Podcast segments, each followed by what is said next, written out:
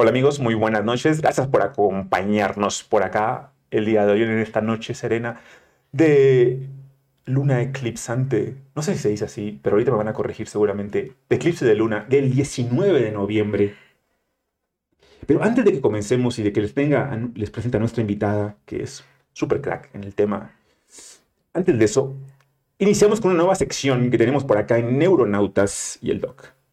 Y se llama una correa para ese perro tuitazo, en el cual vamos a compartirles un poquito mi impresión acerca de los cinco tweets que más, porque me gusta Twitter, obviamente, aunque de vez en cuando ahí sea como una, como una cantina llena de borrachos, es lo que es Twitter, pero a fin de cuentas me gusta. Y les voy a compartir los cinco tuitazos que me encantaron de esta semana. Y vamos con el primero, que es de Lex Friedman, que es un físico matemático de MIT, a quien sigo desde hace mucho tiempo. Es más, quienes me conocen saben que en gran medida este podcast fue inspirado un poco en el podcast de Lex Friedman, porque aunque él sí es serio, a diferencia mía. Este, y tiene un tuitazo muy bueno que se avienta esta semana, en el cual, aquí tenemos en pantalla, en el cual dice que hoy en día tenemos 10 astronautas en el espacio por casi 8 mil millones de habitantes en la Tierra y que él prevé que en un futuro no muy lejano va a ser lo inverso. Va a haber más habitantes en el espacio que en la Tierra. Que como matemático, él ve diferentes vías para poder llegar a eso. Unas muy chingonas y unas de la fruta y que se inclina porque sean, ojalá, y que sean las más chingonas. Y esto nos deja un poquito en la reflexión, porque si vemos cómo va por ahí la, entre comillas, carrera espacial, porque no hay ninguna carrera de por medio, entre Besos, eh, Tesla, la NASA, la Unión Europea y demás, los que están queriendo llegar por allá para poder establecer contacto en diferentes planetas, pues ya no se ve tan distante, la verdad. Cada vez estamos más cerca de eso y a mí sí me da bastante, bastante por ahí alegría y curiosidad. Yo sí sería uno de los eh, voluntarios para irme por allá a vivir. Desde luego que sí, con mi dotación de psicodélicos, obviamente. Y estaría maravilloso. Y el siguiente por ahí es de Arto Arno Clianáutica. Se los recomiendo también que lo sigan en Twitter. Está bastante chido. Si ven el tweet por ahí, está tenebroso, porque es una portada de la revista eh, ¿Qué revista es esta? Impacto. Impacto, del año 1978. Vean la portada de esta revista del 78. Está para temblar de miedo, porque eh, no porque tenga a Wanda Sioux en la portada, que ya murió recientemente, tengo entendido, sino porque en la portada de la revista, en las letras, pueden leer ahí lo que dice, dice, eh, año 78, dicen que el presidente pare de estar culpando a expresidentes, por favor. Primero, lo siguiente que dice es, alguien tiene que hablar con el presidente, que alguien le diga. ¿No les, no suena eso algo? Y luego, este, el tercer comentario que viene en la, revista del 78 es, ah, el presidente no es el único que tiene que, puede disponer de los recursos de la nación, sino que tiene que haber obviamente que organizaciones civiles que, que hagan una buena repartición de los mismos. Y el último es, el presidente tiene cada vez más al ejército en las calles. Está de miedo, porque esto es del 78 y es un retrato tal cual de lo que estamos viviendo en la actualidad. Eh, se los dejo por ahí de tarea para que reflexionen un poquito. El otro es de, el que sigue es de Carnivore Aurelius y este cuate me encanta. Síganlo en Twitter, les va a, les va a fascinar todo lo que publica. Y él, él denuncia algo que yo también he venido denunciando por aquí hace tiempo, pero voy a hacer énfasis, de que el 50% de la testosterona que teníamos los hombres, la perdimos en los últimos 20 años. 50%. O sea, tenemos el día de hoy, en la actualidad, en el año 2021, los morros de 22 años de edad tienen exactamente la misma testosterona que abuelitos de, de 67 años. Y eso es dramático porque tiene que ver con muchos factores epigenéticos, la contaminación del medio ambiente, la radiación en la que nos exponemos por la, cantidad de vuelos, la alimentación, el manejo de la ansiedad, la depresión, el contacto constante con el equipo celular, con la lab, con la computadora. Es para que también reflexionemos cómo está tu testosterona. Mídetela, valdría la pena. Y el último, eh, es un, eh, les recomiendo mucho que sigan a esta morra que se llama Embelar, es de Noche de las Estrellas .org.mx y si ven este tuitazo por ahí que se aventó en el cual está invitando a que se unan a la página en la cual tienen Noche de las Estrellas. Pero no es nada más sentarse a ver estrellas, es mucho más que eso. Y quizá el día de hoy nuestra invitada nos cuente un poquito porque sabe más que yo del tema. Y es ahí a donde voy. Nuestra invitada del día de hoy es Nacheli Flores Fajardo.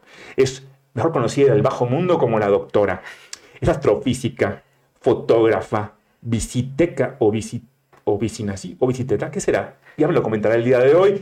Es además ladrona de perros y de gatos callejeros para después someterlos y llevárselos a que los tengan guardados en domicilios, curiosamente. Ya nos contará, Nayeli, ¿cómo estás el día de hoy? Gracias por estar por acá el día de hoy. Al contrario, Carlos, muchísimas gracias por la invitación. Divertidísima, divertidísima con lo que llevamos de entrevista. Sí. O sea, nada. Es nada. ¿Qué te parece mi disfraz de Sheldon? Me encantó, ah, me encantó, de verdad. que...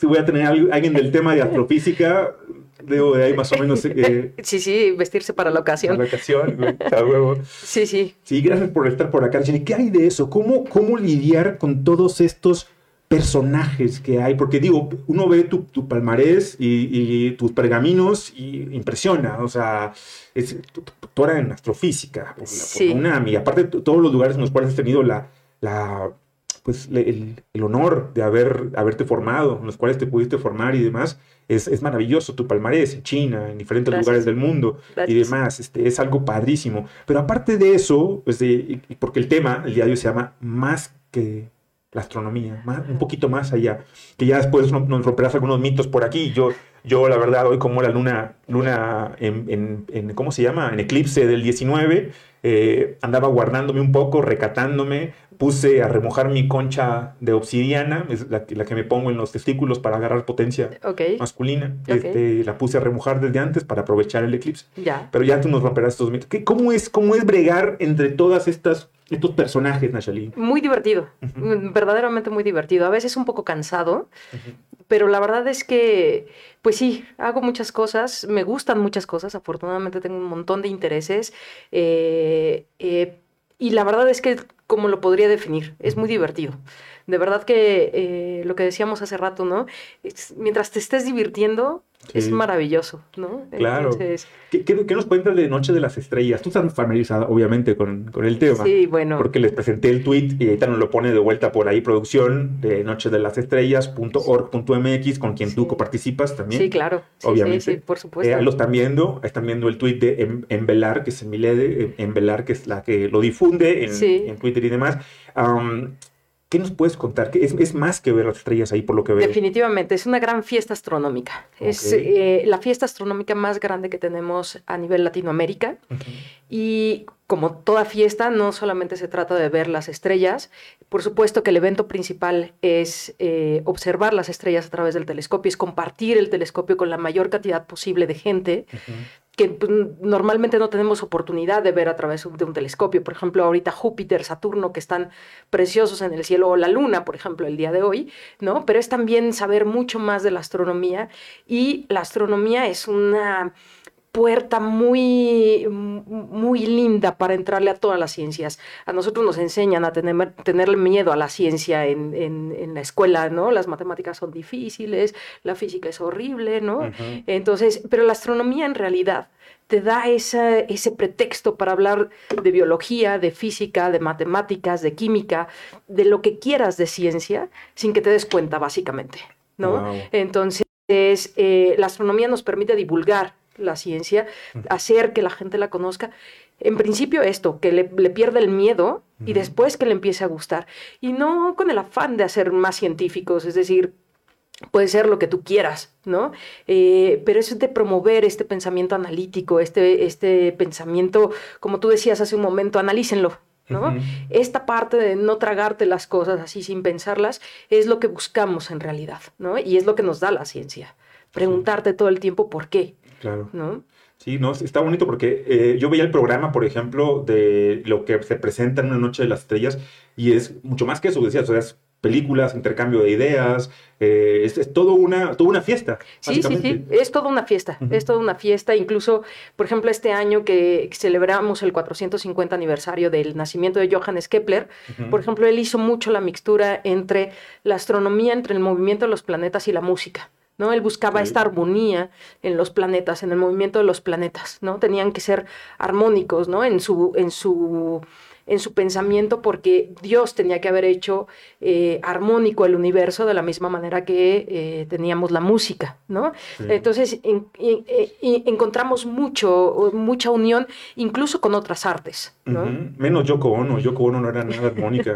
Ella, sí, bueno. Sí, estaba muy cabrón. El otro día pusieron, hablando de la armonía de los planetas, pusieron el sonido de los anillos de Saturno. Ok, sí, sí, hace poco lo sacaron. Impresionantes, o sea, y un güey ahí en Twitter puso, no mames, suena igualito que Yoko Ono cantando junto a John Lennon, güey. Y se me quedé, no mames, güey, es una falta de respeto muy cabrona para Saturno, güey. Pobre Saturno, sí, la verdad que sí. Porque eh, yo diría lo mismo con algunos contemporáneos, pero bueno, es otra cosa, la verdad es que eh, en general la pintura, por ejemplo, y la música contemporánea, em, estas rupturas eh, a la armonía clásica, me cuestan, me cuestan un poquito de trabajo. Soy bastante clásica. No, ok, ok, ok. Sí, sí, soy bastante Verdi. Muy bien, Bastante Bach. Sí, Para poder estar en armonía con los planetas, sí, Sí, sí, sí, definitivamente. ¿Y qué, cuál, cuál sería una película? Porque yo, por ejemplo, yo empiezo en astronomía y recientemente vi una que me gustó mucho de, de Brad Pitt, en la cual creo que se llama Star... Ah, ¿Cómo se llama? Que el cuate se va a buscar a su padre a un planeta. No sé si la viste.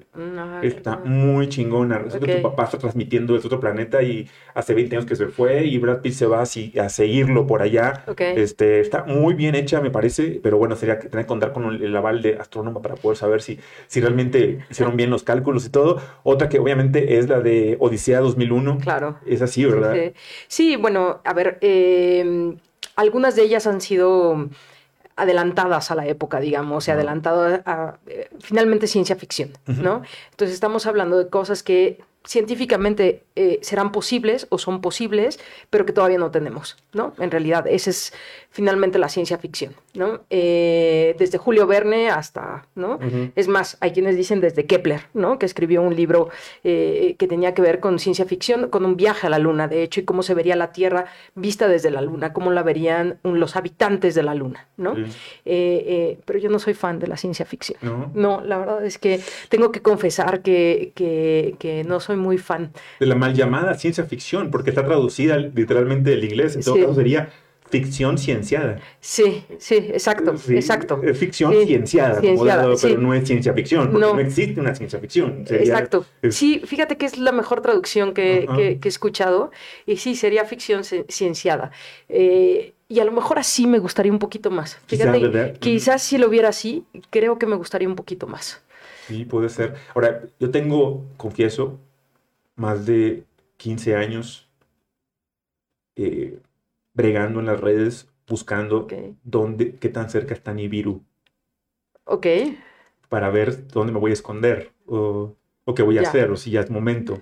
Dime la verdad, yo, yo, sé que tienes un pacto seguramente con, con los demás astrónomos, yo no los he podido sacar la sopa. Cada vez que estoy en una, en una plática con un piloto aviador, le hago la misma pregunta, le digo, yo sé que tienes un pacto, tú no puedes decir nada, Ajá. pero puedes así nomás hacerme como blink, blink. Bueno, sí.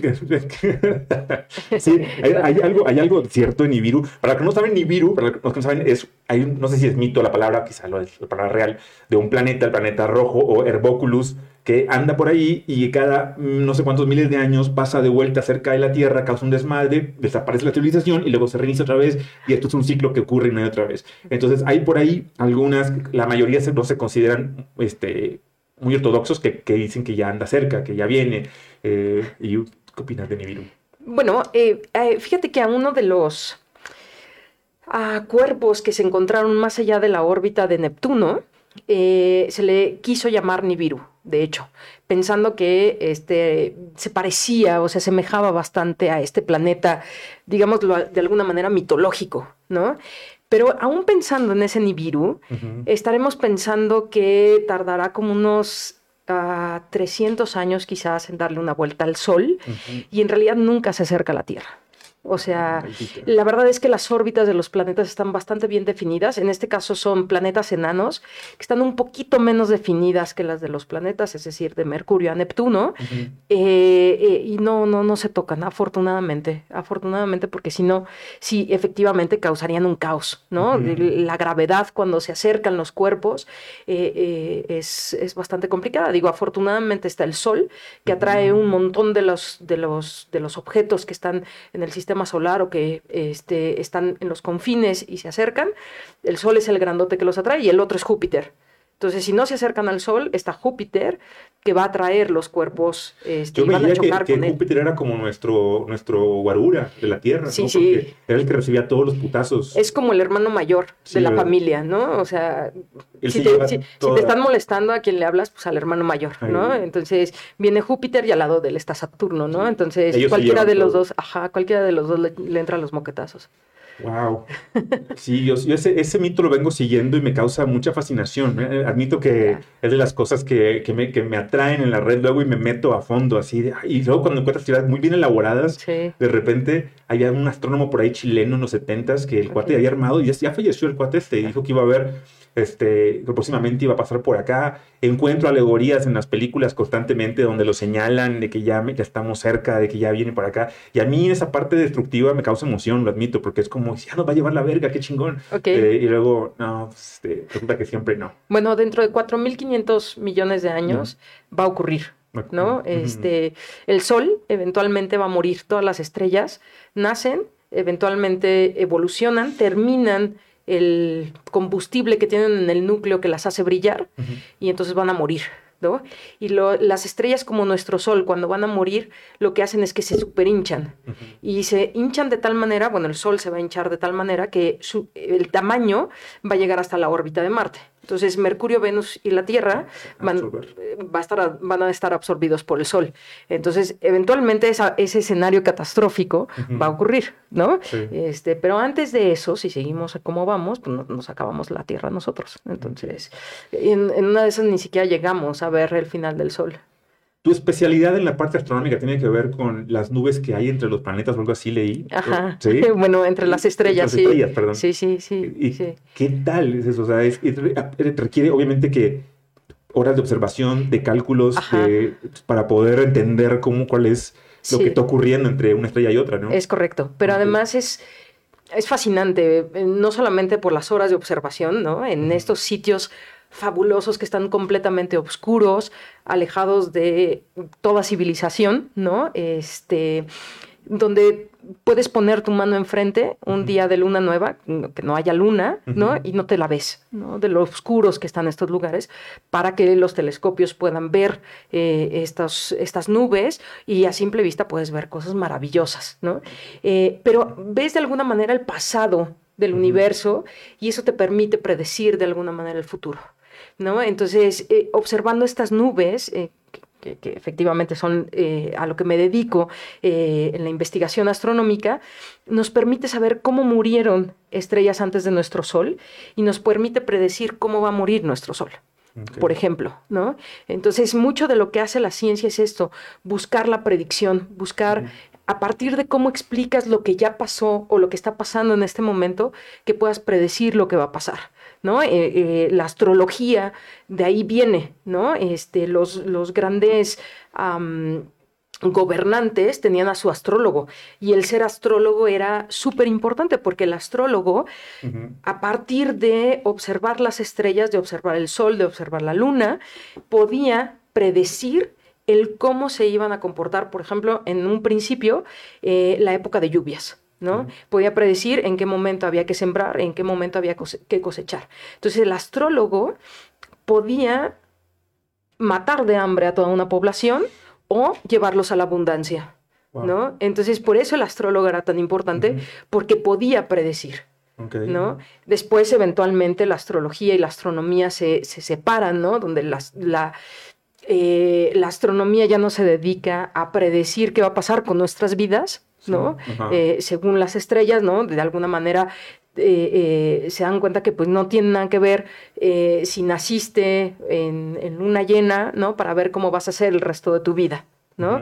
Tiene que ver más con lo social, con el lugar en, el que estás inmerso, una serie de cosas, ¿no?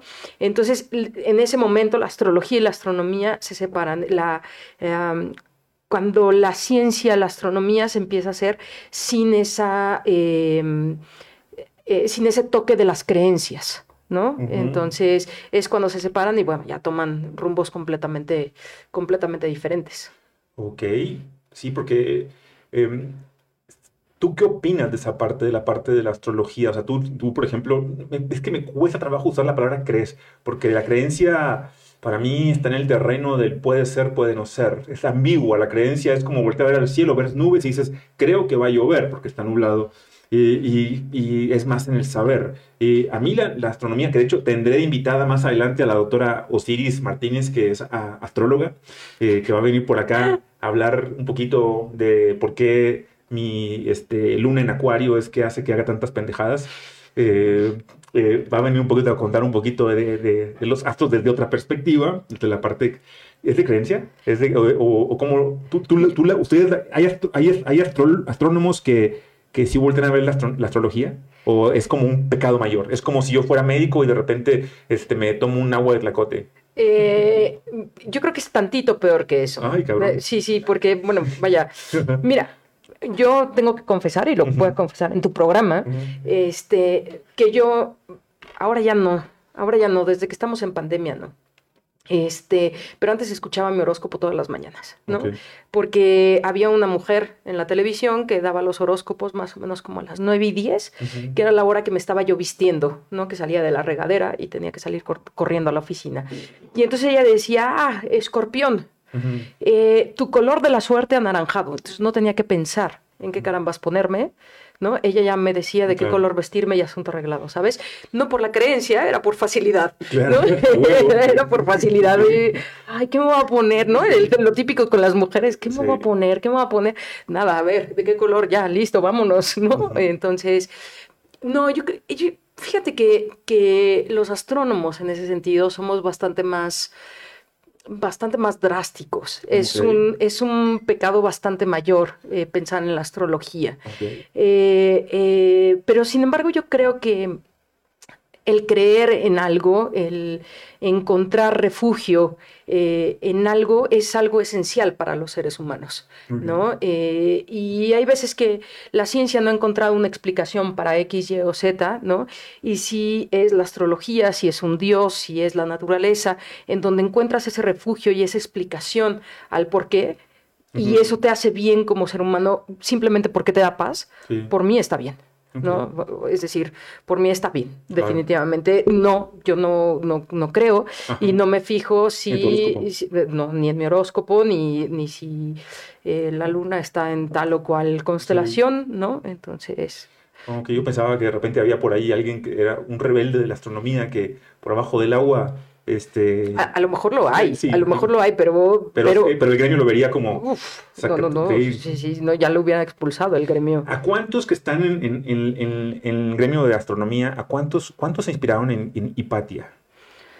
No lo sé. No sabes, pero, pero debe haber sido inspiradora, imagino. Sí, seguramente. una, una mujer, hay una película también reciente, reciente, hablo de 10 años, que se llama Ágora. Ajá, sí, Ágora es muy buena. Es, muy, buena película. Sí. Mm, mm, sí. si me preguntas de películas, esa es muy buena. Muy bien Esa es muy buena. Sí, sí, sí, sí. Muy buena. Sí. Sí, aparte también aplica a lo contemporáneo, porque si vemos Ágora, eh, en, en, ese momento en Alejandría, en el que estaba todo el conocimiento, la mujer más, que, más inteligente, era la, maestra más fregona probablemente en, la, época. Para poder llegar a ser alumno de ella, tenías que pasar creo que un par de años de silencio, hay muchos mitos, eh, para poder ser alumno de, de, Hipatia o, Hipatia, no creo cómo se pronuncia, Hipatia. Y es cuando el cristianismo surge. Bueno, ya, había surgido, pero es cuando toma el poder y tumba al, al, politeísmo en, en, este, en esa época. Y bueno, sobreviene el, lo que vemos en la Tierra, es, es desde, no, no desde entonces, desde antes obviamente, hasta el día de hoy, es el famoso péndulo. O sea, viene y luego este tipo de movimiento social cultural impacta y luego el péndulo va para el otro lado. y es constantemente que se está moviendo. Y en, y en Hipatia vemos esa parte donde entran los, los católicos, los cristianos, perdón, y vestidos de negro, que también me recuerdan los camisas negras de Italia, a ah, cabrón. Este, eh, entran y eh, pues queman la biblioteca. Destruyen casi dos mil años de conocimiento del ser humano, se van para atrás, nada más por por estupidez del ser humano. Sí, sí, sí, sí, sí. Eh, digamos, y como lo dices, hay también los otros movimientos, ¿no? De regreso, justamente, ¿no? Y, justo eh, celebrando otra vez los 450 años del nacimiento de Johannes Kepler, ¿no? Una de las cosas importantes es que a veces en la, en la escuela, por ejemplo, nos hablan de la ciencia como algo completamente aislado, algo completamente ajeno a lo social. Y cuando hablamos de ciencia, cuando hablamos de historia, de filosofía, tenemos que hablar de todo, de absolutamente todo, porque las ideas no surgen de la nada. No, no, no, no surgen eh, estos chispazos así nada más, ¿no? Estos, estos genios no, no surgen eh, eh, solos, ¿no? Es toda la sociedad la que está cambiando en conjunto que permite que se dé una evolución en el pensamiento, ¿no? En el, en el caso, por ejemplo, de Kepler, bueno, justamente como 100 años, mm, poco menos de 100 años, como 50, 70 años antes de, Kepler, surge la, la, mm, la imprenta de, Gutenberg que permite la diseminación del conocimiento y surge también Lutero. ¿no? Justamente Martín Lutero eh, haciendo toda esta mm, eh, este cuestionamiento hacia la iglesia, el poder que tenía la iglesia y cómo se seguía eh, la iglesia eh, y los dogmas que te daba la iglesia católica de manera completamente eh, sin ningún análisis. ¿no? Y entonces Martín Lutero inicia todo este, este movimiento de los protestantes. Kepler es protestante, ¿no? donde además están en una, en una guerra muy fuerte entre los protestantes y los católicos y utilizan el conocimiento y las ideas y a estas personas con ideas brillantes, los educan, ¿no? Desde, desde niños los educan para que con el conocimiento puedan eh, convencer a la gente de irse o con los protestantes o con los católicos. Y es así como Kepler, ¿no? uno de los personajes que le da un viro completamente a la historia de la ciencia, se educa, ¿no? Entonces, te das cuenta de todo el contexto en el que surgen una serie de, cuestiones. Y, está padre porque es a partir de, del conocimiento, o sea, para que las, las ideas que por ahí fueran, ¿sabes? Si hay una idea que es, eh, es que no me gusta tampoco decir buena o que entre comillas, equivocada, eh, que pueda ser rebatida, pero con base al conocimiento, no, no con base a una ideología ni con base a, a una, una fe, sino a ver porque es así. Claro, de hecho, eh, actualmente así funciona la ciencia, por ejemplo. Eh, eh, uno como investigador investiga algo, ¿no? Observa, formula hipótesis y las escribe en artículos, en artículos que son arbitrados de manera internacional. Es decir, uno no puede escribir cualquier tarugada, ¿no? Va a pasar por un colega que uno no conoce, ¿no? Y va a decir, bueno, si está escrito, bien escrito, está, están em, investigadas, digamos, todas las posibilidades, y sale eso a la comunidad científica. Y entonces la comunidad científica va a rebatir o aceptar ese artículo o esa hipótesis que está en el artículo con ideas, con conocimiento, con observaciones, con, ¿no? Es decir, es la forma en la que se hace hoy en día la ciencia. Sí, sí, tal cual. Pero desde entonces para acá. Aunque, pues, sabemos que no siempre es exactamente así en nuestros países, este, se consiguen de, una manera o de otra, pero es la forma en que, en que realmente debe hacerse, debe de practicarse la ciencia. Sí, idealmente sí. Y quizá no se vean otras ramas, en la medicina es más común que veamos los, los, los, los este, las cosas mal hechas o como no debieran, no sé cómo se lleven a cabo en la astronomía o en la física o demás, pero en la medicina sí se presta bastante al, al sesgo. Bueno, pero es que además en la medicina tienes a la astronomía, por ejemplo, en general nadie la pela. ¿no? O sea, ¿y esos qué? ¿No? a, los, astrónomos, ¿esos qué?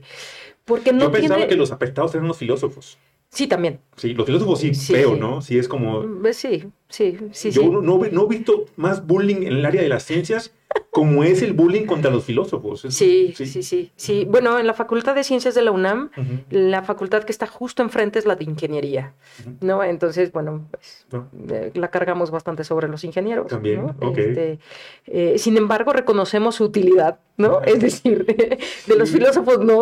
Todavía no lo encuentran, todavía no se sabe cuál vaya a ser. No, y sin embargo la ciencia nace como filosofía. Es decir, como esas preguntas básicas, ¿no? Como estas preguntas esenciales. De hecho, los eh, eh, libros, ¿no? Eh, la filosofía natural. Es decir, estamos hablando de filosofía y es ciencia. Claro. ¿No? Entonces, no deberíamos estar tan...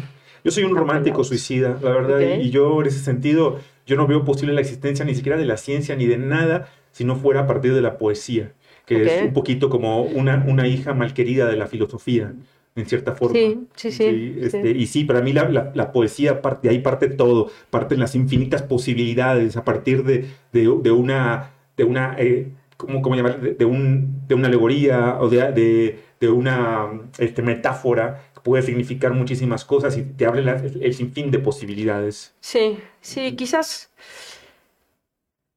Creo que, es creo que es el único rasgo que, con el cual yo puedo decir que somos inteligentes los seres humanos, por la habilidad de hacer poesía. Es, de las poquitas cosas que...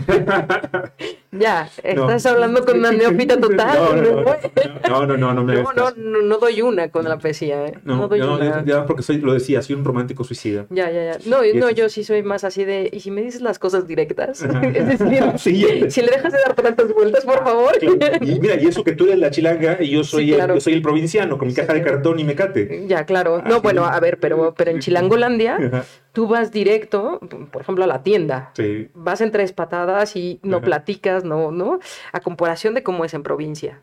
En algunos ah, lugares de provincia. Sí, en algunos lugares. En Monterrey no tanto, pero, pero yo viví en Morelia, por ejemplo, y el decir voy a la tienda rápido se, significaba tardarme media hora. ¿No? Y conocer la vida de la señora, ¿no? Lo que iba por el cambio. Maravilloso, por cierto, maravilloso. A mí me gusta mucho esa idea. Yo encontré eso cuando llegué acá, porque quizá el, Monterrey es muy diferente. Monterrey son muy, muy fríos y muy rectos y muy como que muy directos. Y aquí yo llegaba, me iba a, echarme una torta de tamal de repente en la esquina y veía que la señora que las vende conversaba con todos los que llegaban. Te quedas platicando. Y, y, aparte sabía la vida de todos, güey. Pues. Estaba bien cagado. Yo, yo me quedaba así como, no mames. O en el colectivo me trepaba y está el güey se trepa y yo, yo me trepaba, ¿no? Yo en mi pedo. Y de repente el vato, yo de la nada, le dice a la que está sentada, ya está mejor la niña. Y ya, gracias a Dios, ya está yo. La chingada, güey. Sí, sí, sí, sí, Vi la semana pasada que la veía con gripita. Sí la iba para el hospital y, la, se genera esta comunicación que yo no lo veía en Monterrey, aunque yo no, yo no cuento como regio, soy como de outlet porque me fui hace muchos años. Pero... No, pero a ver, yo cuando voy a Monterrey, tengo familia en Monterrey, este, familia muy querida además, y procuro ir una vez al año, ¿no? Este, yo me siento agredida, ¿sabes? O sea, hay veces que, que llego a la tienda, ¿no? Y bueno, o sea, buenas tardes y ni me contestan, ¿no? Y dices, sí. ok, ok, ¿no? O sea, o, pasan y pasan rozando, ¿no? Pero es el modo de, ser muy regio. Mi mamá se educó en, en Monterrey y hay veces que ella llega sin decir ni buenas tardes y entonces yo la regaño, ¿no? O sea, después de cualquier cantidad de años, le, mamá, di buenas tardes, ¿no? sí, sí, sí, son golpeadones, son golpeadones. Obviamente que aunque está bien chafa y bien viejito, sí conoces al platanario de Monterrey. Sí, claro. El, planetario, conocido como el platanario Sí, ¿verdad? el, centro alfa. El centro alfa. Cuando estábamos chicos íbamos ahí, era chingón porque te mostraban, era, era como, como dices, lo que es eh, Noche de las Estrellas. Eh, era ese contacto inicial con, cuál es la dimensión de los planetas, cómo sería estar aquí y allá, cómo sería el clima en uno y en otro, eh, por qué es, y, esa parte te empezaba a despertar esa, esa curiosidad. Sí, sí, sí. Entonces, Alfa tenía todo eso. Sí. No sé si todavía existe, creo que sí, creo que todavía está, pero es algo creo que es necesario en la sociedad. Definitivamente. Es decir, los centros de, divulgación de la ciencia son no solamente necesarios, son indispensables. Es decir, en la sociedad que tenemos actualmente, los niños preguntones son los castigados, ¿no? ese está súper castigado, niño, ya cállate y vete al rincón, ¿no? Entonces, esta curiosidad innata que tiene el ser humano, te lo van quitando. Te lo van quitando conforme vas creciendo. Tú ves a los, a los bebitos hacer ciencia todo el tiempo. ¿Qué pasa si lo toco? No, no, te vas a quemar, déjalo. ¿No? O sea, vaya. si pone toda la mano, pues a lo mejor sí, le pone un dedito y ya, ¿no? Es decir, y, dejamos de hacer ciencia conforme vamos creciendo. Yo veo una paternalización de la ciencia, Nacheli, no sé si eso también ocurra, yo lo veo en medicina, no sé si también ocurre en la astronomía, y te voy a poner un ejemplo eh, de lo que es paternalización de la ciencia en medicina. Eh, es muy común que pacientes femeninas eh, vayan con un ginecólogo y les mande a hacer una, una mastografía. Y bueno, se ve la mastografía de vuelta, que de hecho, como todo, tiene una similitud con las estrellas siempre. Pero bueno, este, vemos la, la, mastografía y más si te metes unos pinches hongos, se ve todavía más cabrón. Sí, claro. Este, y, yo no pido mastografías, por ejemplo, porque eh, en muchos estudios se ha demostrado que tiene da un 50% de falsos positivos y de falsos negativos. Entonces, ¿yo para qué quiero un puto estudio que me está dando mitad de las posibilidades de que sea un estudio equivocado, ¿no? Eh, y yo jugando le digo a los pacientes, cuando te lo pide el ginecólogo, eh, dile si hay posibilidades de que esté equivocado el estudio, de que salga mal.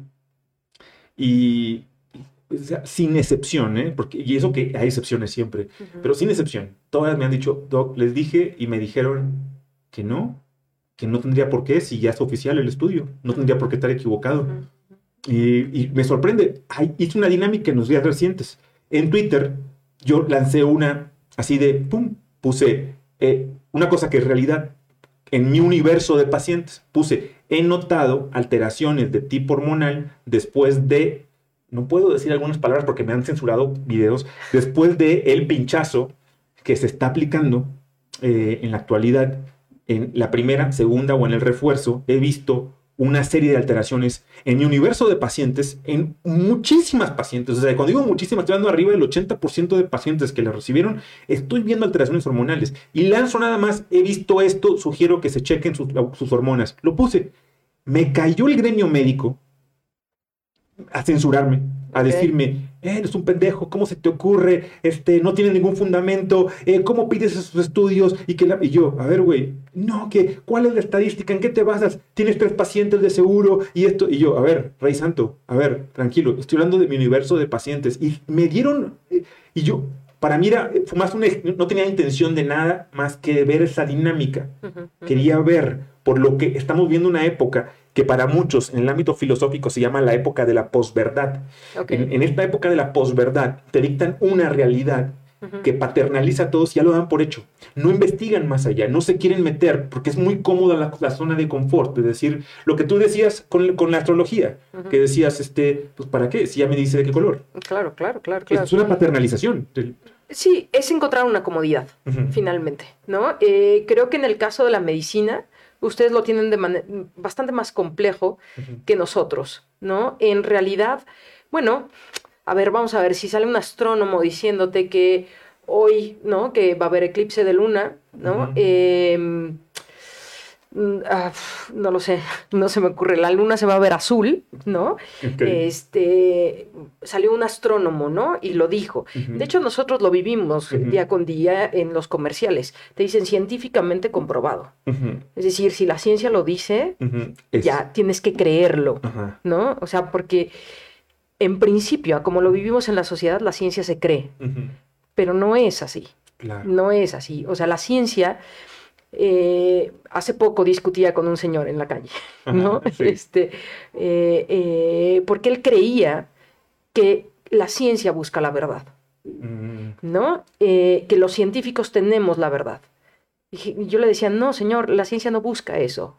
La ciencia busca describir los fenómenos que ocurren en la naturaleza, no buscar la verdad. Nunca busca la verdad. Los científicos no tenemos la verdad. ¿no? Sin embargo, nos la han vendido como eso. Sí el conocimiento, de alguna manera en nuestra sociedad, lo, igualamos, lo equiparamos a la verdad. Y no es así. Es completamente diferente. El conocimiento te da esa capacidad eh, de, preguntar, de analizar, de ser crítico. ¿no? Más no te dice, no te da la verdad, ¿no? Sí, no, no. En, medicina, como tú bien dices, es un poquito más complejo y es muy común, obviamente, que lo que hoy sea verdad, sea verdad hasta mañana. Y, y mañana, pasado mañana, venga el artículo donde diga, nos equivocamos, eso fue debido a estos factores de tipo epigenético, eh, eh, regional y demás, que ocurrió en esta población que se hizo, y, constantemente se está, eh, se está corrigiendo, constantemente, claro. que, es parte de lo que es la ciencia. Pero sí entiendo, en, la, parte astronómica es mucho más matemático, no hay para dónde irte, es, y las matemáticas pues no fueron no fueron eh, en ese sentido inventadas, fueron descubiertas, tienen un orden específico. Pero además hay una diferencia eh, fundamental y es la parte social. Es decir, con las estrellas no hay ningún ser humano interactuando. ¿No? Es decir, sí interactuamos los astrónomos que observamos su luz y que interpretamos, ¿no? Es decir, a partir de eso sí puede haber correcciones en muchos sentidos, porque a lo mejor la, interpretamos mal, porque ahí es donde entra el ser humano, ¿no? Yo tengo, eh, tomaba clases de economía, me gusta mucho la economía, este, y, uno de mis profesores decía, la economía es la única ciencia en la cual dan un premio Nobel, dan un premio Nobel un año por decir algo y al año siguiente dan el mismo, el premio Nobel por decir exactamente lo, contrario, ¿no? Eh, eh, y creo que tiene que ver con lo social, justamente. Es decir, la, mm, cómo evolucionan las estrellas, por ejemplo, cuando están solas, es relativamente fácil describir el cómo van evolucionando las estrellas. Pero si tienen una compañera, es decir, si es un sistema que nosotros conocemos como binario, la evolución se complica mucho, porque hay transferencia de material de una estrella a otra. Si es un sistema triple o cuádruple, la cosa se complica mucho más. ¿no? Simplemente en esta ciudad tenemos 23 millones de habitantes. Bueno, entonces ya te darás cuenta que es bastante más difícil la evolución y describir la evolución y ver qué es lo que va a pasar. La reacción, por ejemplo, en, a un medicamento, por ejemplo, ¿no? Va a ser completamente diferente de una persona a otra. ¿no? Entonces, bueno, creo que los que tratan con seres humanos la tienen bastante más complicada. Y de, una zona a otra, como, claro. como no es lo mismo un acento villacuapense que de Polanco, de las Domas, o de este, Tlalpan o Iztapalapa. O Iztapalapa. Radicalmente, o sea, ¿qué producción se sintió aludido por ahí?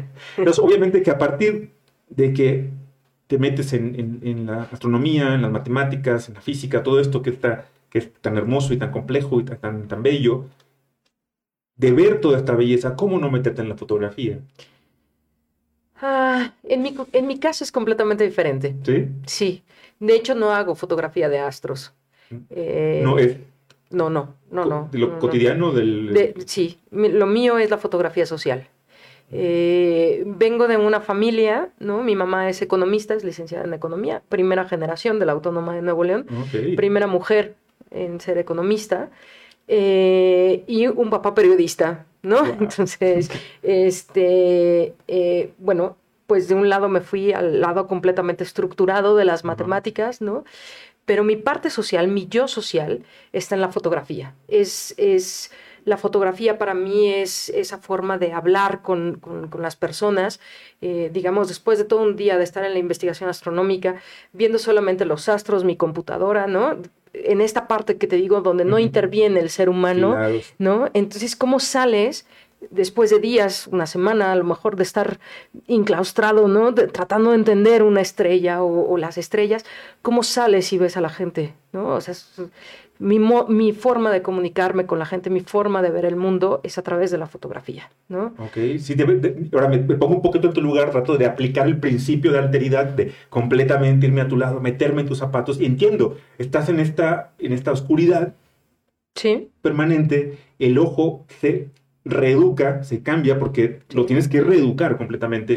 Igual que la primera vez que escuchas un ritmo cardíaco con el estetoscopio, no lo encuentras. Claro. Pero cuando lo encuentras, primera vez que encuentras una nota de Verdi o de Bach, que, que no, no le encuentras sentido. Pero cuando encuentras perfectamente cuándo es el cambio de ritmo y todo, dices, no mames. Igual pasa en esto, cuando educaste el ojo y luego regresas a ver lo cotidiano, encuentras ahora sí más formas, colores que antes no percibías igual, es por ahí un sí, poquito. Sí, sí, A mí, por ejemplo, una de las cosas que me gustan mucho son las simetrías. ¿no? Eh, en, lo que estudio en el, en el, universo, pues busco también simetrías, ¿no? Y encuentro el, universo en ese sentido, es muy simétrico en, en, ciertos casos, y, y, el mundo allá afuera es súper simétrico, es, es, maravilloso, y encuentras números en todas partes y tal. Pero justo eh, mi, lenguaje con la sociedad viene a través de la foto. Okay. Eh, es decir, más observar de manera más callada, por ejemplo. ¿no? O sea, a veces sí muy de cerca, a veces de lejos, ¿no? Pero observar de manera callada. No sé si producción por ahí consiguió alguno de los trabajos, sí, los, los está a punto de colocar para que podamos uh. compartir con, nuestro público algo de, de, tus trabajos que este estudio no podemos verlos, pero que se los vamos a poner en la pantalla para que posteriormente los, los observen. Eh, nuestro productor también le gusta mucho la fotografía, es fotógrafo y ya, te enseñará un poquito de sus trabajos. No, ya vi aquí sus juguetes. Ya viste sus... Este, estuve viendo sus juguetes aquí. Sí, sí, sí. Sí, sí. Nada más que yo soy de la otra marca. Sí, ah, ok, ok. la marca rival. Eh, la marca rival, exacto. Sí, puedes decirla. Ah, de Nikon. De, Nikon, ah, de Nikon, Sí, sí. Eh, Canon no me simpatiza. No te simpatiza. No, no, no. Y por una cosa muy sencilla que no tiene que ver con la fotografía.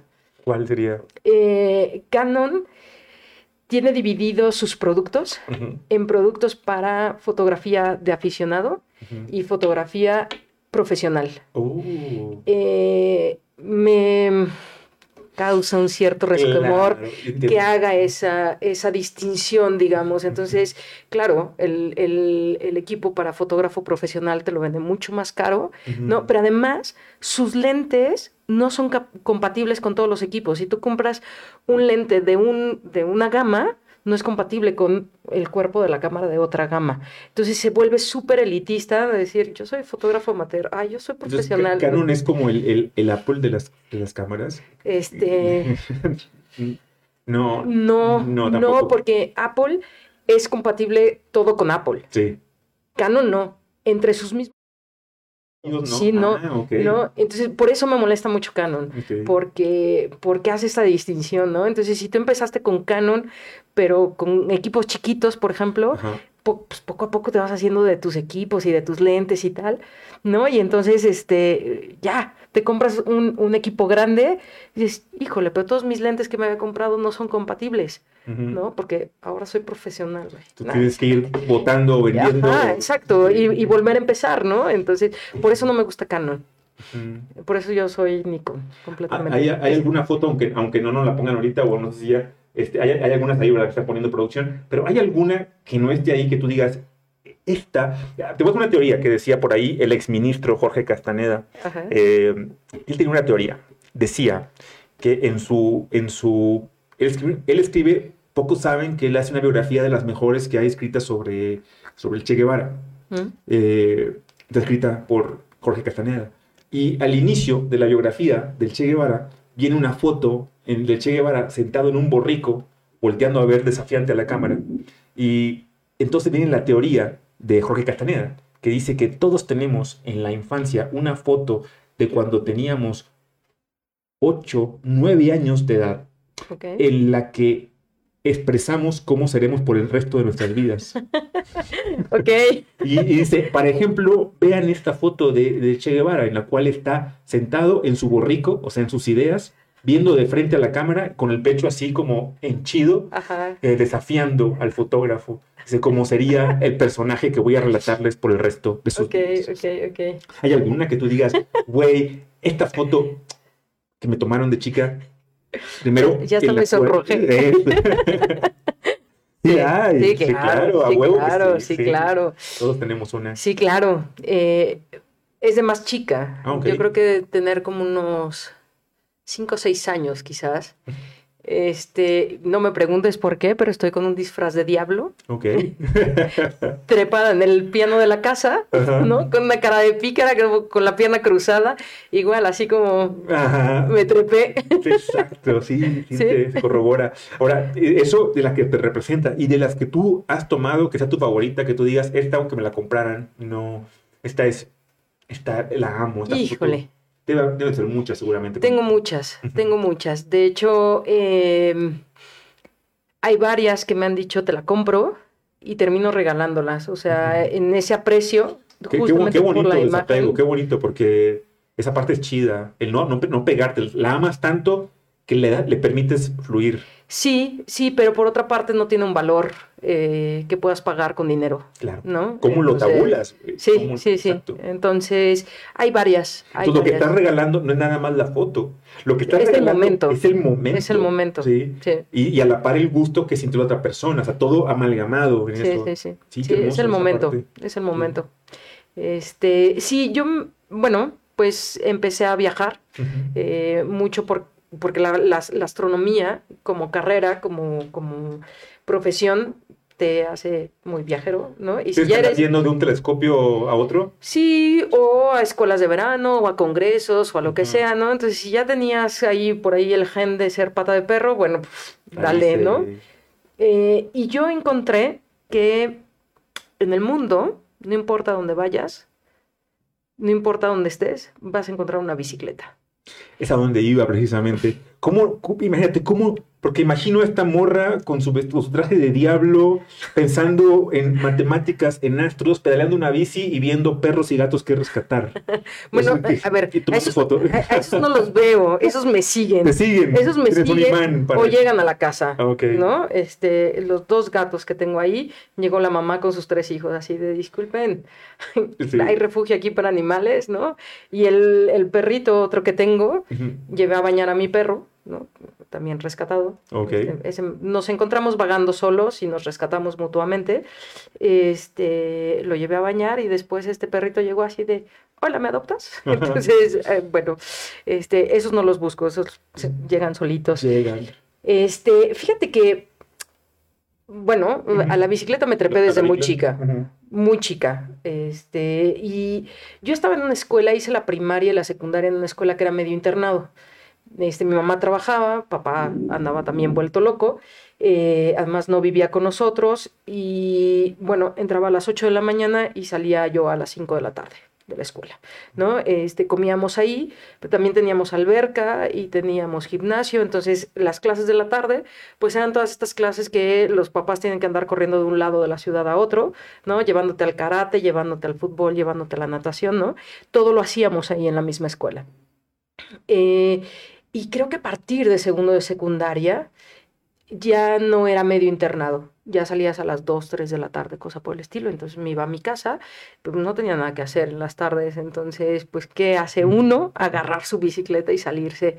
Además, en una época en la que uno podía agarrar su bicicleta y salirse, ¿no? Donde no, no había este problema de inseguridad tan fuerte. ¿no? Entonces, o sea, el, el mayor temor de mi madre era que me atropellaran, ¿no? Entonces, eh, que sí pasó, pero bueno, este, se enteró mucho después. se enteró mucho después. Sí, ya sí, lo saben. Como tenía que ser.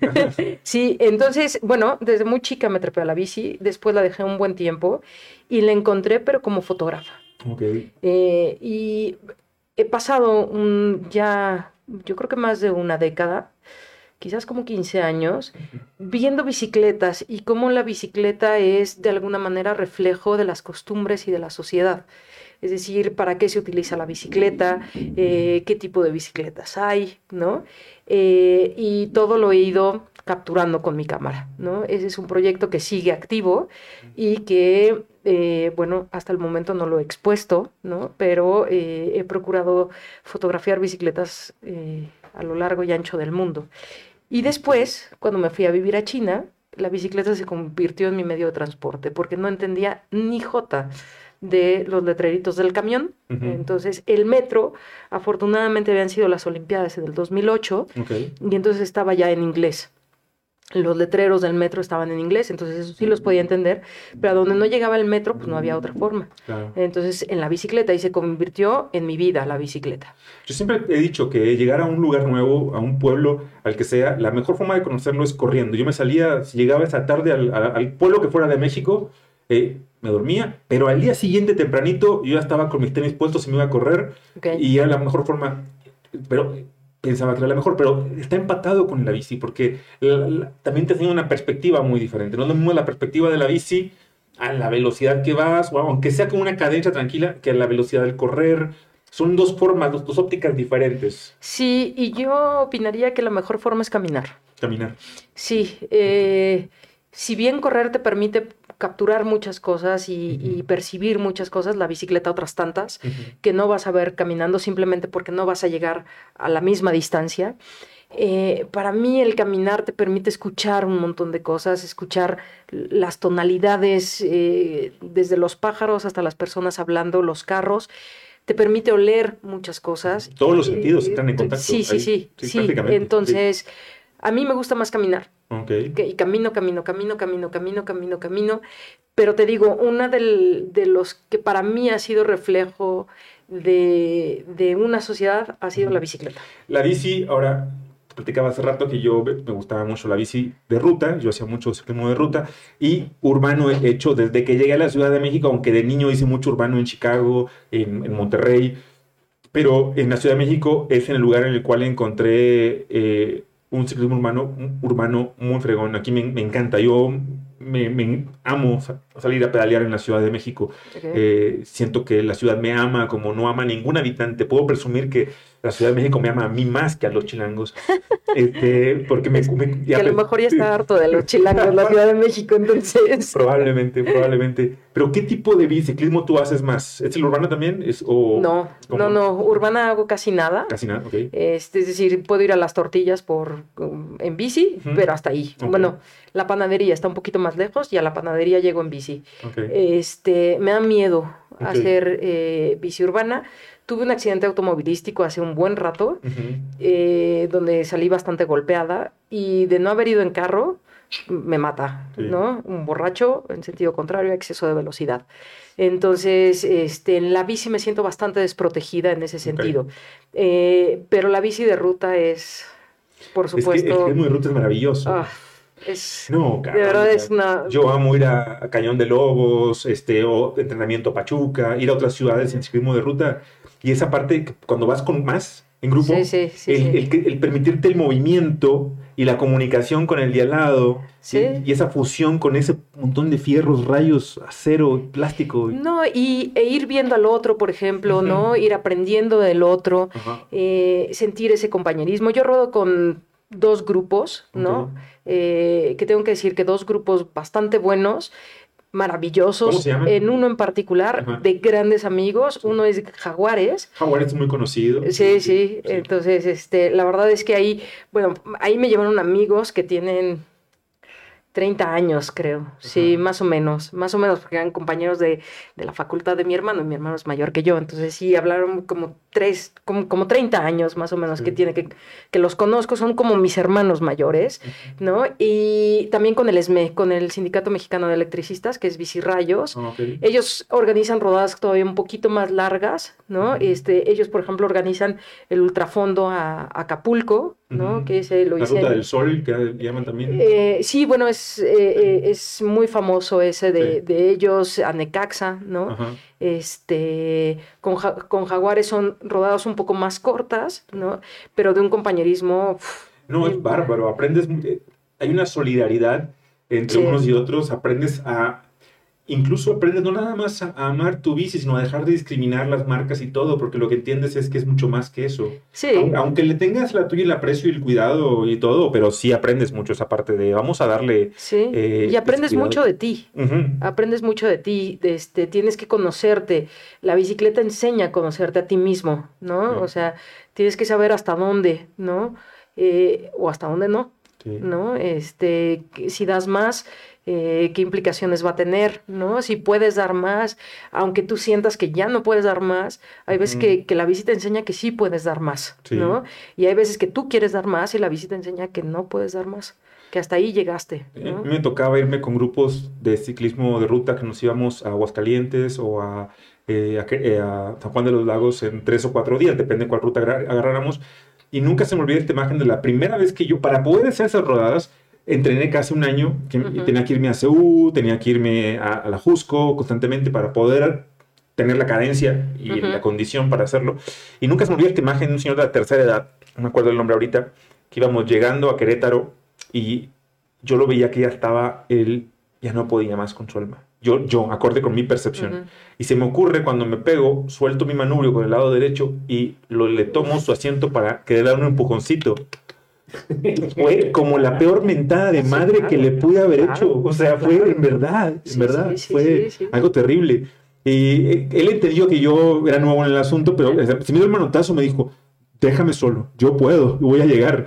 Y ya después cuando llegamos ya conversó conmigo, me dijo, no, créemelo, o sea, yo para llegar a este punto me, me preparé y si yo hubiera aceptado que tú me, no, no. Sí, hay mentadas de madre y que te empujen, en la bici. Sí, eso no. Sí, yo fui a, hace como 3, 4 años a la famosa Guadalajara este, Manzanillo.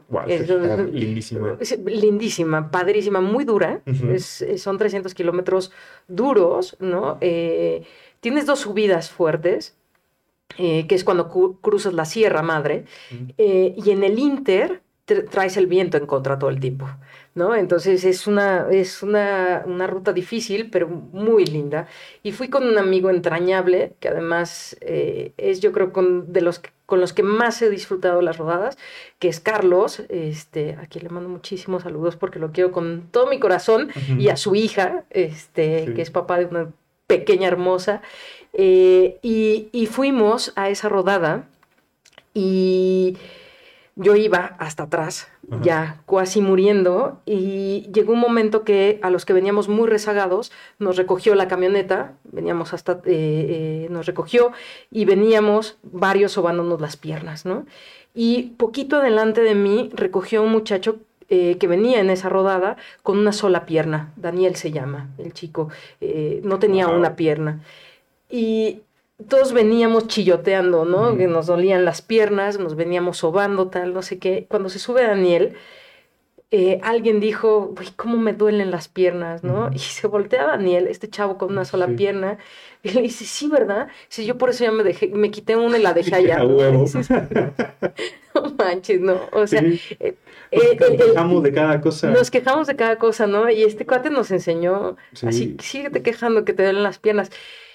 Con él llegué a Manzanillo, a la parte de arriba, veníamos entre los dos, yo te jalo, tú me jalas, yo te jalo, yo, tú me jalas, no, nos veníamos cortando el aire y en la, en la bajadita me dejó el desgraciado, se fue, llegó, entró a la meta como tres, cuatro minutos antes que yo porque en la bajadita se fue y yo así, malito. Sí, eso frustra, he estado ahí. No, mira, la verdad es que fui la última en entrar, pero llegué. Entonces, frustrada, nada. No, no, o sea, el llegar es, el llegar es el, detalle. Sí, me tocó la, yo la primera rodada, sí me acuerdo que la primera vez que hice una rodada larga que fue a Querétaro, fue la primera larga que hice. Neta, la, la rosada de culo, las calambres, de todo valió la pena. O sea, era que te queda guardada para siempre en el corazón. Sí, los cinco días de dolor de trasero. Sí, ya. Pero todo, todo, todo vale. Y aparte es un lugar en la bicicleta en el cual hay un, hay un, es, muy zen, es como estar meditando. Tienes, si, ya sea que estás conversando con alguien porque vas pedaleando, o si no lo estás, tienes una, un ping-pong de ideas constantes, muy diferentes, y una interacción con la naturaleza muy diferente a como, se, a como sería en el coche o en otro tipo de vehículo. Sí, y además creo que de alguna manera todos tus sentidos se, se, se avivan, ¿no? Escuchas claramente el, el pedaleo, la cadena, la estás escuchando todo el tiempo, todo el tiempo estás escuchando, todo el tiempo estás viendo, a ver si no te la vas a partir con algo ahí, ¿no? O te va a pasar un tráiler al lado o lo que sea, ¿no? Eh, vienes oliendo los cambios de clima, es decir, creo que también los sentidos están a todo. Distingues incluso los tipos de árboles que hay cuando conoces los, eh, tienen bien desarrollado el olfato. Hay, hay, hay momentos para mí hermosos en, en, la vida y uno, debo confesarlo, es en mis primeros entrenamientos en, en la Jusco, era en este silencio de la mañana, de las 6 de la mañana, en que salíamos a rodar y no escuchabas nada, un silencio absoluto, más que el latido de tu corazón y la cadena dando, girando. Es la cadena, tus pies y el corazón. Tum, tum, tum, y tu respiración. exacto. Nada más. Y, y, eso es neta. Si quieren entender qué es la meditación, Sí. Eso es lo más cercano. Fíjate que, que, yo creo que en algunos casos se ha perdido, este, porque ahora todo el mundo trae las benditas bocinas. Sí. Y es así de cállala. Bueno, a veces te pones a bailar en la bicicleta, sí, Pero hay veces que dices, cállala, déjame concentrarme, ¿sabes? ¿No? Entonces se ha perdido un poco en ese sentido escuchar el, el pues la naturaleza, el medio ambiente, ¿no? Yo tuve la experiencia eh, en Ay, ¿cómo se llama esta rodada? El reto monarca. Es subir a la, al santuario. de... ¿Y vas a mil, pasas por mil cumbres? Para nada más es subir al santuario de, de la mariposa, es ya estando en la parte de abajo. Son 30 y 70 kilómetros del reto pero subes hasta la parte más alta del santuario, es ciclismo de montaña.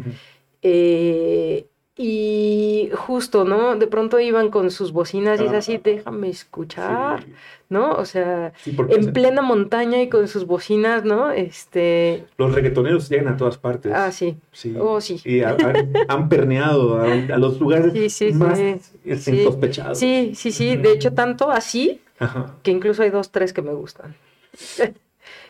Pero nada más dos, tres, nada más. Hasta ahí hay placeres culposos, no vamos a decir nada. ¿Cómo te contienes de ir en la bici? Y hay una posición que, o sea, cuando amas tanto esto y el ciclo de ruta, te lo juro que yo, en momentos de nostalgia, acostado en la cama, viendo al techo, junto mis manos y hago este movimiento. Nada más para poder sentir nuevamente lo que es estar frente al manubrio y jugando con los cambios en un ascenso constante que sabes que todavía te falta un chingo, pero que no te importa, porque, porque sabes que vas a llegar y es, estar ahí. ¿Cómo, ¿Cómo te contienes de ir y de, repente ves una imagen que dices, está de no mames, la quiero fotografiar, pero a la par sabes que no quieres perder tiempo, tienes que llegar, ¿te paras? No. Le sigues. Le sigo. Sí. Le sigo y guardo las imágenes en mi cabeza. Ok. Sí. Ya vendrá después la oportunidad. Definitivamente. no, simplemente ya lo viviste. Simplemente ya lo viviste. En ese sentido, de alguna manera tengo muy separados mis diversos yo, ¿no? Eh, si salgo a rodar, salgo a rodar. Si estoy haciendo astronomía, estoy haciendo astronomía. Y si estoy haciendo foto, estoy haciendo foto. Separas muy bien uno del otro. Sí, es, es muy raro que se metan el uno en el mundo del otro. Muy, muy raro. De hecho, a mí me preguntan mucho acerca de la fotografía astronómica, ¿no? O, este... Pero tú no la haces astronómica, no. No, no. Eh, hago fotografía de paisaje nocturno, que no forzosamente es eh, astronómica. A veces sí, ¿no? A veces sí están involucradas las estrellas, a veces no. Entonces, pero no, en general mis mundos están bastante separaditos. Ok, ok. Entonces, de, andar en la bici y todo esto, ¿cómo fue que te topaste con, ya vimos un poquito tu, traslado de, en, la parte formativa de, de, ese diablo trepado en el piano, este, a, la, a la parte de la, astronomía, eh, ¿cómo, ¿cómo, llegas de, la, la, la, foto, la bici, cómo llegas a, los perros? ¿Cómo eso, eso decías tú, es fortuito nada más? ¿Se te pegan? ¿Es un imán? o, qué hay detrás de esa parte? Yo, yo pensaba... Eh, lo digo por joder muchas veces, se lo digo por joder muchas veces, aclaro, eh, que para mí, desde un punto de vista personal, para mí, un perro que se dice perro es porque es un perro callejero. Okay. Si vive en casa, no tiene derecho a llamarse, perro. Okay. Se puede llamar si quiere animal de compañía, pero perro no. Y siento que muchas personas que se dedican a rescatarlos, lo que están haciendo es nada más secuestrar a un ser libre para encerrarlo en una casa que, no quería él ser secuestrado. Él era feliz con sus amigos de la esquina, con, con el gato que estaba por allá, con el puto borracho que llegaba todos los días y le daba menos... Y... Fíjate que hay perros, a esos que tú llamas perros, que tú les ves en la cara la felicidad de ser callejeros. O sea, tú lo ves. Mal en sacarlo de ahí. Sí. sí, sí, les ves en la cara, en la cara esa felicidad. Y hay otros que no se las ves, que los ves mal, ¿no? Es ahí donde hay que actuar. Sí, muchos de ellos, por ejemplo, el que tengo yo ahorita, eh, eh, el mío, mío, mío de mí, este, con signos muy fuertes de maltrato. Es decir, fue un perro de hogar eh, que tuvo casa, comida, eh, amos, eh, fue esterilizado y eventualmente también fue golpeado, fue gritado y fue echado a la calle. ¿no? Entonces, ahí te das cuenta que no lo disfrutan. ¿no? Son perros flacos, son perros lastimados y que andan buscando incluso quien les haga un cariño. ¿No? Y que al primero que le hace un cariño lo sigue, lo sigue, lo sigue, lo sigue, lo sigue, ¿no? Hasta que termina durmiendo en mi cama, ¿no? Entonces, ¿no? tú, has ayudado a, direccionar. Algunos, Algunos. algunos, sí. Perros, más, perros que gatos, más gatos que perros o... Este, híjole, más, pe- más perros que gatos, Mm. más perros que gatos. Pero yo, este, me encuentro, me encuentro cada cosa, Ajá. ¿no? Bueno, este, ahí en un parque que está muy cerca de la casa hay un montón de ardillas, ¿no? Entonces, alguna vez me tocó tener una ardillita que se cayó del nido, Sí. no había, no había forma de subirlo y tal. Entonces hubo que adoptar a la ardilla. La ardilla, De hecho, de hecho andaba en Noche de las Estrellas con mi ardilla. Ajá. Este, Mansita, porque tienen fama de que pasan la rabia y no sé qué cuántos. pero- Fíjate que sí. de- a raíz de esto investigué, Ajá. investigué con los veterinarios y eh, lo que me dicen es que hay un estudio eh, que es como el más confiable que hicieron con la población de ardillas de la UNAM, de Ciudad. Universitaria. Hay una buena población de ardillas que además, si se te ocurre hablarles como que les vas a dar de comer y no les das de comer, ¿Te refieres a las que están en el este Che Guevara? ¿A las que están en el auditorio? No, Ah, no, no, ah, no, no, a otros, ajá, a ah, otras, a otras. Ardillas son. Ah, son, ah, Sí, son sí. ah, ya. Sí, sí, sí, no. Sí. Este, de cuatro patas que tre- trepan a los árboles, ¿a eso me Ah, refiero? Sí, sí. Comen otras hierbas diferentes. Exacto, sí, sí, sí. Las comen, no las inhalan. no las inhalan. Exacto. Este, bueno, nosotros también las comen, pero en fin.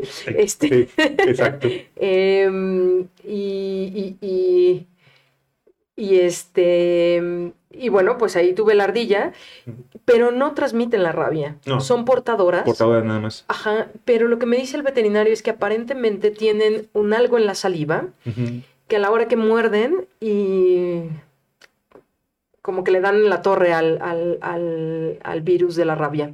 Oh. Entonces son portadoras más no No transmisoras. Ok. Este, cayó un cacomixle en la casa también. Un cacomixle. ¿Cómo son los Sí. cacomixles?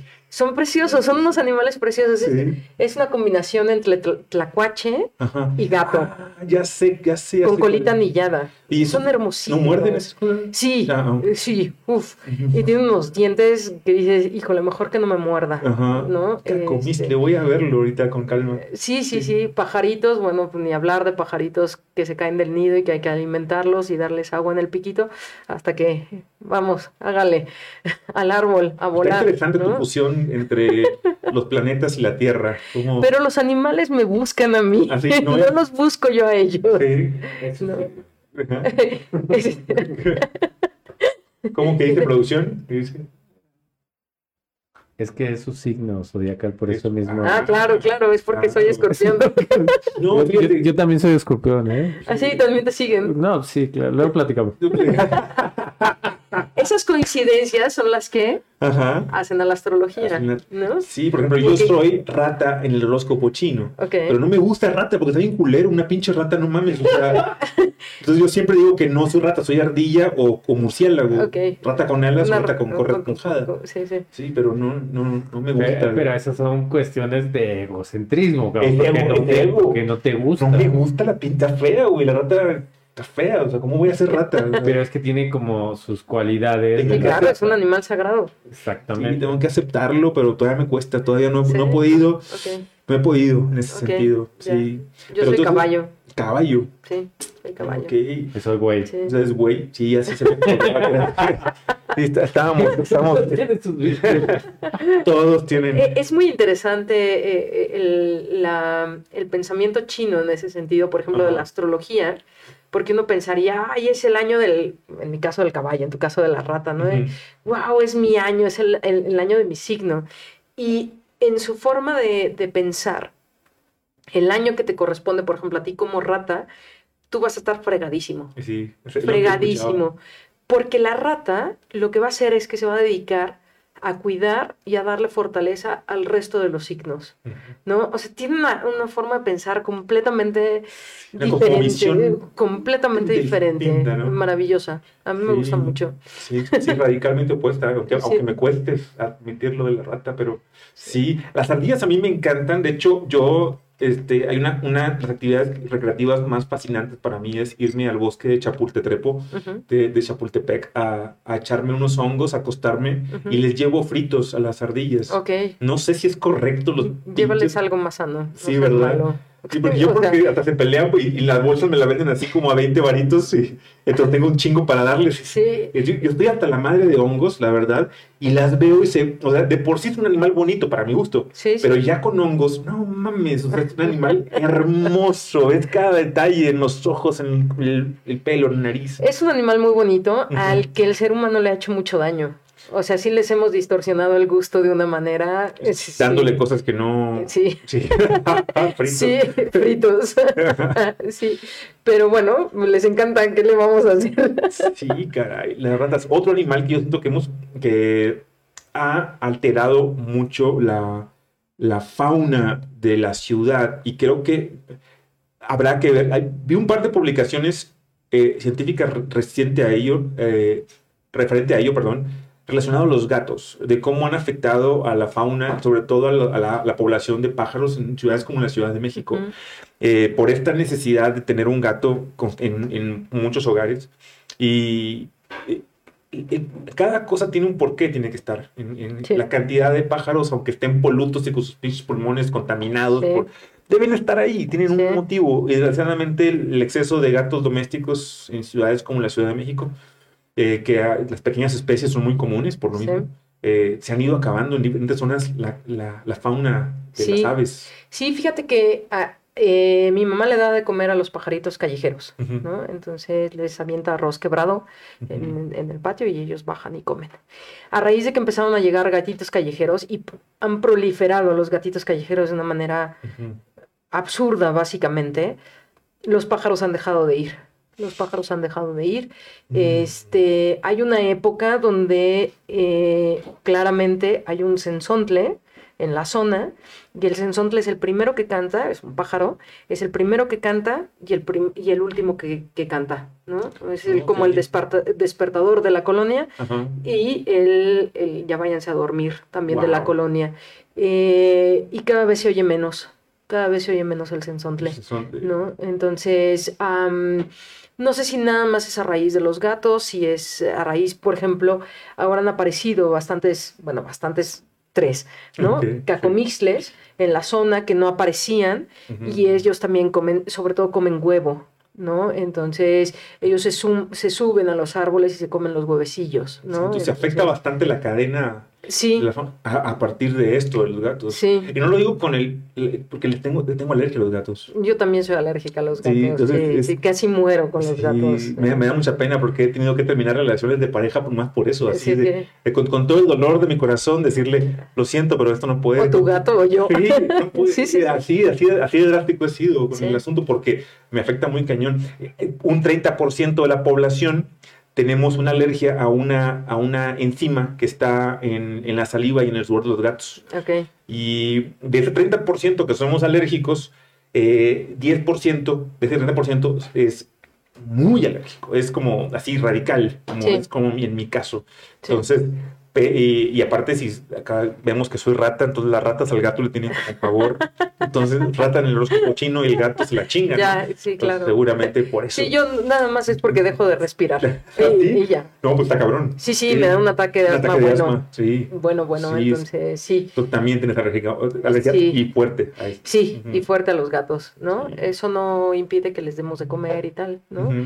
Pero que no estén cerca, ¿no? Sí, yo, yo lo, lo admiro mucho. Además, debo admitir que es, es uno de los animales que yo más admiro. Ujú. Eh, me dan una especie de miedo, o sea, porque digo, esos putos, no sabes, es como los más están observando, es como un extraterrestre que está aquí y nos está, o sea, viene a vivir de nosotros. Y, exacto, Ajá, sí, exacto. sí, sí. Me causan desconfianza, pero a la par mucha admiración. Son animales muy admirables. Ujú. Eh, Su, sin- su sentido del equilibrio es para mí lo más maravilloso. O sea, tú puedes ver caer un gato y que siempre caiga de pie. De pie. Es maravilloso, Sí, maravilloso. increíble.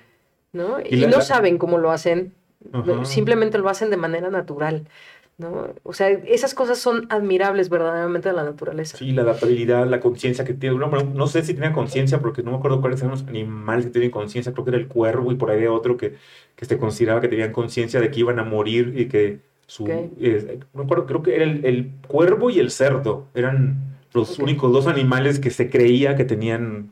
Bueno, el, cerdo llora mucho cuando lo llevan al matadero y se supone que, por ejemplo, la vaca también, ¿no? Este, por eso la carne kosher, por ejemplo, se, eh, eh, busca una, una forma de matanza donde la vaca no se dé cuenta de que la van a matar, Claro. ¿no? Para que no genere esa adrenalina que después va a la carne y después al ser humano, ¿no? Entonces, yo creo que de alguna manera todos se, van- se dan cuenta, o sea... Claro, Mira, desde el punto de vista médico, en esta parte de la conciencia, hay una cosa muy cagada que observábamos mucho en las salas de urgencias en, en el norte. Me, me- tocó en lugares de balaceras como Reynosa en Ujú. Monterrey, en la etapa formativa, y era, eh, poníamos un poquito a, a debate porque eh, tu sistema celular, aparente, si alguien te dispara, aunque esto suene muy Matrix, aparentemente, cuando en muchas ocasiones tú vas a ver que la bala pasó rozando a tal vaso fuerte o al corazón y pareciera que se mueve antes el órgano de que la bala llegue a tocar la piel, penetre y llegue a querer darle. Y como si el órgano hiciera este movimiento adrede para poder hacerlo. En la cotidianidad, a la hora de canalizar a un paciente, lo vemos. Te voy a explicar cómo. Si yo voy a canalizar a un paciente, le voy a meter un catéter en la vena y le pongo el torniquete, si yo no toco el brazo y doy la punzada, le doy tiempo a la vena que esquive. Sí, sí. ¿Qué tengo que hacer? Tengo que generalmente tomar la vena y detenerla con el dedo para asegurar que vaya yo a darle a la luz del vaso, poder introducir el catéter que va a meter el medicamento. Esto, esto habla de, de una, de una interacción completa de lo que es nuestro sistema biológico con lo que Jacobo Greenberg llamaba la latiz, o todo el universo, lo que, lo que tenemos alrededor, un- una interacción completa entre uno y, lo, y el otro, eh, de manera constante. Entonces yo por lo mismo no dudo que los animales, eh, previo a segundos, a minutos antes de, estén conscientes de que lo que sigue. Pues yo creo que yo creo que los animales son mucho más inteligentes de lo que, de lo que hemos creído, Claro. ¿no? Entonces, ellos se pueden dar cuenta, por ejemplo, de quién los trata bien, quién no, ¿no? O sea, eh, entonces, yo creo que de la misma manera se pueden dar cuenta. Ellos se dan cuenta del peligro, ¿no? Entonces, ¿por qué no darse cuenta de la muerte? ¿no? Eh, digamos, para ellos sí tienen un significado completamente diferente al que tiene para nosotros, ¿no? Eh, a lo mejor porque no tienen conciencia en toda la vida de eh, qué es lo que va a pasar, ¿no? A diferencia de como la que tenemos nosotros, ¿no? Claro. Entonces, y muchas veces ocurren cosas que uno dice, no, a mí la muerte, por ejemplo, o en este caso las agujas, ¿no? Este, no, no les tengo miedo, yo no les tengo miedo a las agujas, no, No, tengo ningún problema con las agujas. Yo no tengo ningún problema con las agujas. Y sin embargo, cada que me van a sacar sangre, la vena del brazo se me esconde. Es así de, sáquenme de la mano, de verdad no me duele, sáquenme de la mano, no me Una cosa es lo que tú dices conscientemente, no tengo, otra cosa es Claro, lo que... Ajá. ¿no? Sí. No, claro. Entonces, no me duele, sáquenme la otra parte antes de que me picoten. Siempre se esconde mi venita, ¿no? Entonces, Sí. bueno, o sea, uno dice una cosa, pero pues en el fondo hay otras. ¿no? Sí, sí, exactamente. Exactamente. Y pues qué, qué, qué chingón conversar el día de hoy acerca de un poquito de astros, creencias, mitos, bicicletas, perros, fotos y más. Sí, En verdad sí. que ha sido algo para mí eh, muy, muy grato y me encantaría eh, continuar, pero sé que eh, nos dicen que debemos durar un tiempo en la red para que, que no abusemos del espectador. ok. Y, y aparte me gustaría dejarlo ahí pendiente para invitarte un poquito más adelante que, a que regreses, Nacheli. Sí, claro que sí, con mucho En gusto. verdad que lo he disfrutado como un enano Sí, esta yo también, conversación. La verdad que sí. Eh, y quizá la próxima vez venga vestido de otro personaje de Big Bang Theory, no de Sheldon. A lo mejor me toca. Bueno, he de decirte que es una de mis series favoritas, ¿Ah, Big sí? Bang Theory, sí, me encanta. Ay, yo, me yo encanta. apenas comencé a verla, tengo, tengo como unos meses para acá. Yo no la conocía y está muy divertida. Sí, sí, o sea. las primeras temporadas son muy buenas. Ajá, son que- estoy. y, y además, eh, un buen reflejo. Sí, sí. Sí, sí, sí, sí. Te, te, bastante. Sí, sí, sí, claro. despeja un montón, Ajá. un montón, un montón de lo que es la comunidad astronómica Wow. o académica en general. Fue, fue bien calculado, bien hecho. Sí, pues te digo que a los ingenieros los molestamos y los molestamos en serio, ¿no? Exactamente. Entonces, sí, sí, sí. Hay unas preguntas, me van a pasar producción aquí algunas preguntas. Antes de que... ¿Cómo andamos todavía? ¿Todavía No, sí, más bien, este, si quieres las preguntas, mm, para invitarlos al eclipse. Al de eclipse hoy. de hoy, Sí. ahorita, ahorita vamos a esa Sí, parte. Vamos a ver. Y dice... Eh, Club Astronómico, saludos desde Chiapas. Un fuerte abrazo a la doctora Nayeli Flores. Ay. Freddy Guamán, Un besote. un besote para Chiapas. allá, de Sí. parte de la doctora, y un saludo de mi parte. También un beso. Sí, Sí. Eh, para eh, lo que es Jatamatza. Jatamatza lo digo bien. Jatamatza. Jatamatza. Jatamatza. Ajá, Jatamatza. Ajá, Club Astronómico. Jatamatza. exacto. Cada vez voy de mi, mi- Ahora voy a tener que pasar por un proceso de norteñización, porque ya me he olvidado de muchas cosas norteñas por estar acá. Ok. Eh, y voy a tener que. Tiene un significado muy lindo Jatamatza, Ah, sí. que ya se me olvidó, Ok, pero tiene que ver no- con el conejo de la luna. Con- Hoy lo pueden ver, van a- nos van a decir. No, no Sí. lo van a poder ver. No, Este, no, no. se puede ver. No se puede. Hoy se lo van a comer. Ok.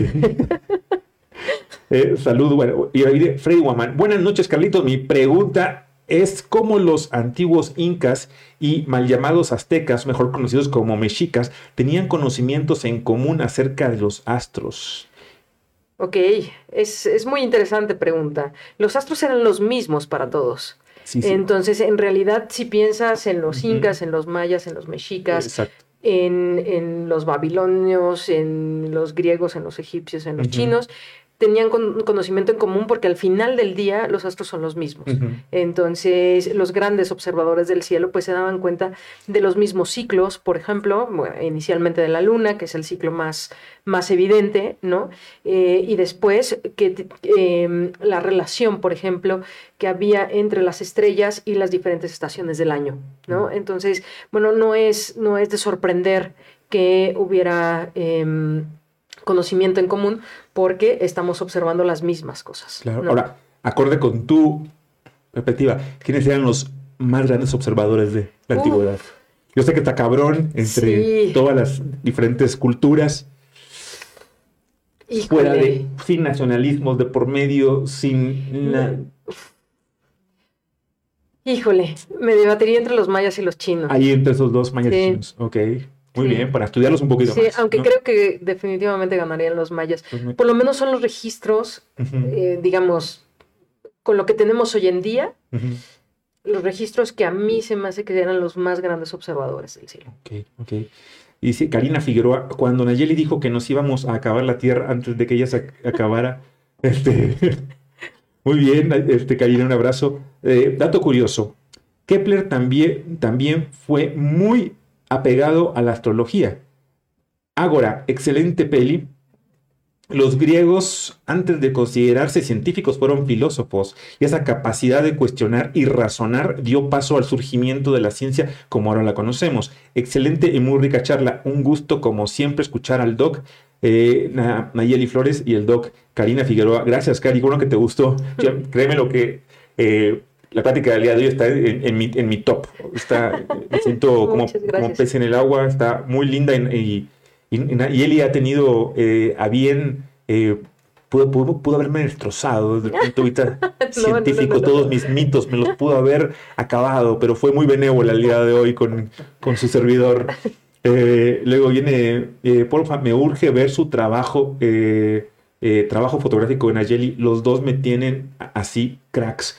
Gracias, gracias. Eh, Gracias. Club de Astronomía, Facultad de Ingeniería de la UNACH. Un saludo desde Chiapas de parte del Club de Astronomía, Facultad de Ingeniería UNACH. Gran aliada, asesora, gran amiga y sobre todo excelente persona, que es lo más importante Ay, qué lindos, qué lindos. Muchísimas gracias. por si los quieren leer. Claudia Campos, maravillosa plática con Ayeli. Eh, desde este momento seguiré leyéndola y escuchándola en redes. Amo las estrellas, la poesía, la fotografía, las bicicletas y los animales. Estoy segura de que mi próximo tatuaje se definirá de esta conversación. Qué lindo, qué belleza. Gracias, gracias. Sí, Gracias, doctor Carlos. Me sigue cautivando. Excelente podcast. Felicitaciones a ambos desde el puerto Jarocho de Veracruz. Ay, Alex Padre. Toby, Erika Gutiérrez, hola, saludos desde Chiapas, soy Emiliano. ay, qué lindo, Emiliano. Es un niño maravilloso. Un niño eh, que tendrá Emiliano como unos ocho años, yo creo. Y me- siempre me hace las preguntas más difíciles. Ok, wow. Eh, Sí, sí, sí. Las preguntas más difíciles vienen de Emiliano. Entonces, siempre me meten problemas. Qué bueno que hoy no hice una pregunta. Pero fíjate que eh, eh, muy interesante el comentario, no recuerdo de quién fue, Ok. esta de, de que Kepler era astrólogo. Y sí, de hecho, es con Kepler les platicaba dónde se separan la astronomía y la astrología, ¿no? Y se considera que es Kepler quien de alguna manera empieza a separar Sí. este, eh, esta situación entre la astrología y la astronomía, porque Kepler no solamente creía en la astrología, él hizo su propio horóscopo. Este, eh, además, él estudió teología. Él Ok. estudió para ser sac- sacerdote eh, protestante. Y él es quien de alguna manera tiene que luchar en contra de todas sus creencias, en contra de eh, mm, eh, el dogma de la religión en la cual Dios hizo al universo perfecto, hizo las órbitas de los planetas alrededor del Sol perfectas y por lo tanto tenían que ser circulares. Eh, le lleva años romper con todo esto y aceptar que las órbitas de los planetas alrededor del Sol no son circulares, son elípticas y no por eso dejan de ser perfectas. Es Kepler el primero quien que, que de alguna manera hace evidente esta ruptura entre las creencias y lo que le dicta la ciencia, las matemáticas. ¿No? Entonces, eh, es muy interesante ese comentario, porque sí, Kepler fue un gran astrólogo, un gran teólogo y el primero de los científicos modernos. Y eso es hermoso porque el ser humano puede apostar a, crecer o ir más allá a partir de que mata sus propias ideas, de que entiende que las ideas no son más que eso, ideas. Sí, y, y que de alguna manera eh, deja fluir la evolución de él mismo. ¿no? Entonces, con todo es, con todo lo que conlleva, Kepler tuvo que defender justo en este momento en el que él se da cuenta que los caminos de los planetas alrededor del Sol no son círculos perfectos. eh, tiene que defender a su madre de la Santa Inquisición porque está siendo acusada de herejía, Wow. bueno, de brujería en realidad más que de, de herejía. Entonces, imagínense la, contradicción en la vida de este, de este cuate, ¿no? Eh, entonces, justo, ¿no? Creo que es un, un- un ejemplo de lo que el científico y en general el ser humano puede ser capaz al ir evolucionando, ¿no? Y al aprender a, a- a deshacerse de ese lastre que son a veces las ideas Sí, y, y, claro, verlas en retrospectiva, abrazarlas un poquito con ternura, Sí. pero abrirte a la que sigue. sí, sí, definitivamente. Digo, él siguió haciendo sus, sus, sus horóscopos, ¿no? Entonces, Claro. bueno, Así que a, a leer la biografía de Kepler, que es, es una- Sí. es bellísima. es sí, sí, sí. Sí, sí, en Noche de las Estrellas hemos publicado varias cosas sobre Kepler y vamos a seguir publicando cosas. Vean sobre- noches de la noche de las estrellas.org.mx. Exacto. Ahí pueden conectarse para que estén al tanto de las siguientes. Hoy, hoy en la noche. Bueno, hoy en la noche hay una Ajá. transmisión del eclipse. Este, varias de las sedes que hacen Noche de las Estrellas, Noche de las Estrellas se lleva a cabo a todo lo largo y ancho del país. Tenemos, este año tuvimos 70 sedes en, en el país. Eh, y va a haber transmisiones en vivo del eclipse. Es un eclipse largo, este, se está anunciando como el más grande del siglo, el más largo del siglo, y efectivamente Ok. desde el 1440 no había un, un Wow. eclipse así de largo, pero bueno, por minutos, tampoco es que, ¿no? Este, eh, eh, empieza más o menos como a la 1, 1 y 20 de la, 1 18 Ok. de la, de la mañana. Eh, por ahí hay varios que, que dicen que empieza a las 12, efectivamente empieza a las 12, pero no vamos a poder ver nada eh, perceptible ni con binoculares, ni con telescopio, ni a simple vista a las 12 de la noche. Es a partir de la 1 y, y 18 que empezamos a ver cómo la sombra de la Tierra empieza a cubrir eh, a la Luna, ¿no? Y cómo se la va a ir comiendo, de alguna manera pareciera que... Pian pianito. Ajá, pian pianito, parece que le da de mordiscones, ¿no? Hasta las 3 de la, de la mañana más o menos, donde vamos a tener, estamos muy cerca de la totalidad del eclipse, la vamos a ver que se torna un poquito roja porque eh, la luz que emite el sol, eh, la luz amarilla, la luz verde, la luz azul, se la come la atmósfera de la Tierra, pero la luz roja la deja pasar, ¿no? Es muy similar a lo que pasa en los atardeceres. ¿no? Que vemos el cielo pintado de rojo. Es algo muy similar.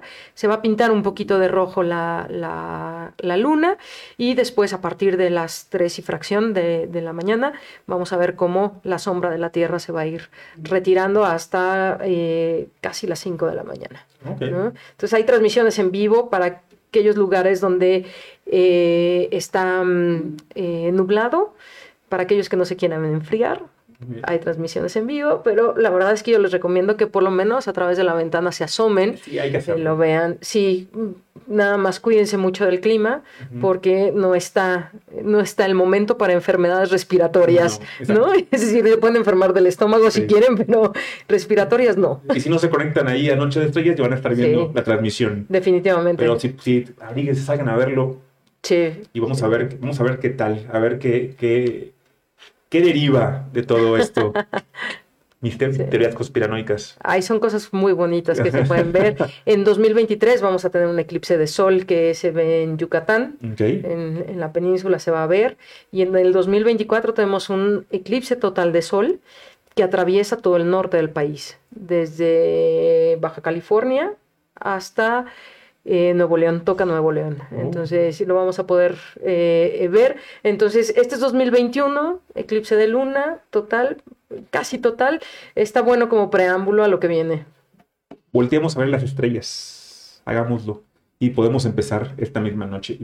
Pues por ahora me despido. Te agradezco mucho, Nayeli, haber estado por acá. Qué, qué exquisitez de plática, qué, qué delicia. Gracias por ha- habernos acompañado, por habernos enseñado tanto. Hoy, creo que no nada más yo, todos nos vamos el día de hoy con muchísimas perlas que nos has eh, amablemente compartido el día de hoy. Y vamos a, voy a buscar a Kepler, a estudiarlo, a conocerlo un poquito más. Y sé que también ustedes.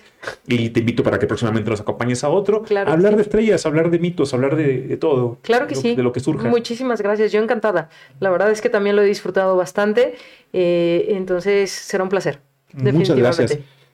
Pandilla, gracias por todo. Nos vemos la próxima semana. Ya les avisamos quién viene.